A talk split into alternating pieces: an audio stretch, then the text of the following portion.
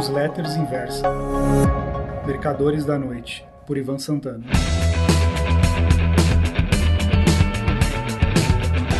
Oi, meus amigos.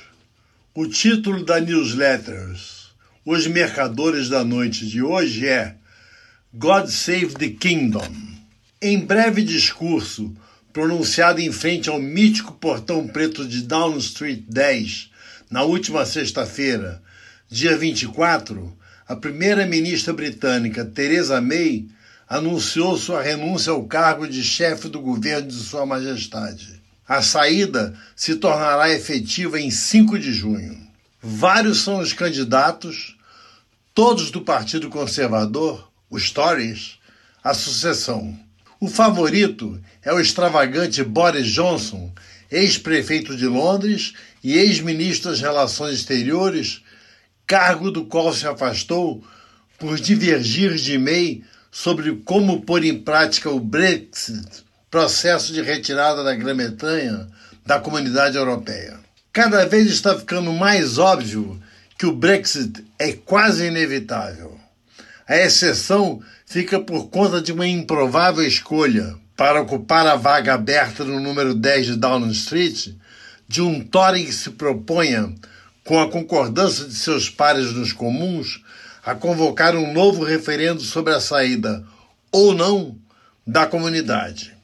Mesmo assim, não se pode garantir que outra consulta ao eleitorado britânico vá produzir resultado diferente da primeira. O ideário que fez com que o Brexit fosse aprovado pelo povo é muito parecido com o dos americanos que elegeram Donald Trump para a Casa Branca nacionalismo e xenofobia.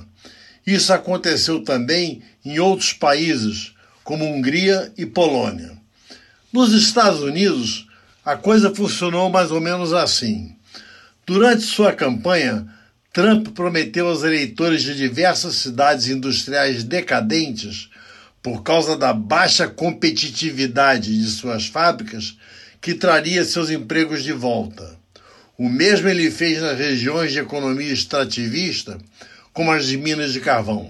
Já na Grã-Bretanha, o que motivou as pessoas a votarem em favor da saída do país da comunidade europeia foi o que se conhece como Síndrome do Encanador Polonês. Pensemos uma cidade ao acaso, Birmingham, onde o resultado foi apertadíssimo. 50,4% se decidiram pelo Brexit 49,6% quiseram permanecer na CE. Imaginemos um exemplo de quem, em Birman, voltou para sair da comunidade. Um carregador de malas do terminal ferroviário da cidade que perdeu seu emprego para um romeno. Este topou fazer a mesma coisa por um terço do preço. Ou, nos atendo ao exemplo Pradão, o um encanador búlgaro que aceitou desentupir vasos sanitários pela metade do valor cobrado por um inglês. Em 7 de fevereiro de 1992, na cidade holandesa de Maastricht, 12 países da comunidade europeia concordaram em ter uma moeda única. Mais tarde, outras nações aderiram ao tratado a partir de 1 de janeiro de 1999. A denominação inicial dessa unitária, unidade monetária era ECU, European Currency Unit, mais tarde mudada para euro. Entre as cláusulas iniciais do tratado, havia da submissão dos países interessados em adotar o euro a rígidos princípios fiscais e monetários. Afinal de contas, eles não poderiam mais emitir moeda e teriam de seguir as decisões do Banco Central Europeu. Acontece que a então chamada cortina de ferro desmoronara, a União Soviética se fragmentara em diversas repúblicas independentes e a Alemanha se reunificara dois anos antes. O enorme custo da absorção pela República Federal da Alemanha, Alemanha Ocidental, da República Democrática Alemã, Alemanha Oriental, fez com que o Bundesbank aumentasse fortemente os juros para captar o dinheiro necessário ao processo de reunificação.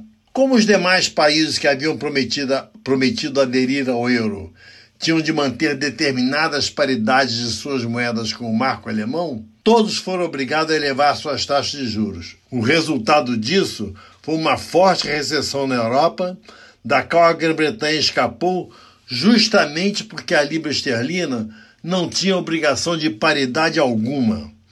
O Reino Unido viveu fase de grande prosperidade.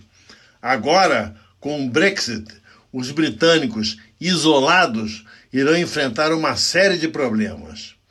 Na ilha da Irlanda, 83,5% do território pertence à República da Irlanda. Os restantes 16,75%, Irlanda do Norte, fazem parte do Reino Unido e irão se separar da União Europeia.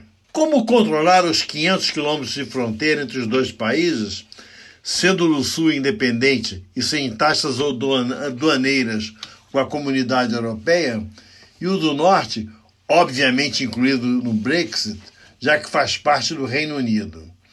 Uma vez que as viagens marítimas e aéreas através do Mar da Irlanda, que separa a Irlanda a oeste da Inglaterra e Escócia a leste, são domésticas.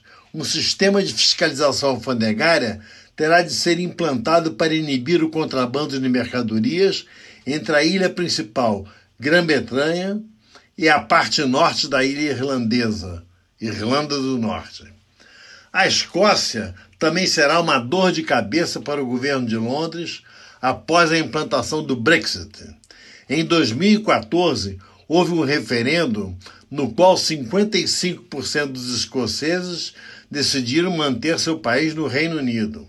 Agora, a primeira-ministra escocesa Nicola Sturgeon ameaça chamar nova consulta para saber se os eleitores mantêm a decisão de cinco anos atrás. Com o Brexit em vigor, dificilmente isso se repetirá, uma vez que no referendo convocado em 2016 por David Cameron, 62% dos escoceses apoiaram a permanência do reino na comunidade europeia. A ereção da barreira aduaneira Escócia e Inglaterra, caso os escoceses se tornem independentes, trará o continente para dentro da ilha, para pavor dos ingleses mais tradicionais, que desde tempos imemoriais sempre consideraram o Canal da Mancha, English Channel, para eles, como uma dádiva dos deuses. O prazo final para a saída do Reino Unido da Comunidade Europeia é 31 de outubro. Se nenhum dos problemas acima estiver sido resolvido, o Brexit será caótico. A libra esterlina só restará duas opções: cair abaixo do par com o dólar, coisa que jamais aconteceu, para manter os preços dos produtos ingleses competitivos, permanecer nos níveis atuais através da prática de altas taxas de juros, medida que trará a reboque um crescimento pífio ou até mesmo uma recessão, Recessão essa que conseguiram evitar quando, em 1992, em Maastricht, optaram por manter moeda própria. Pensando bem, desta vez só lhe sobrará o God Save the Queen. Obrigado.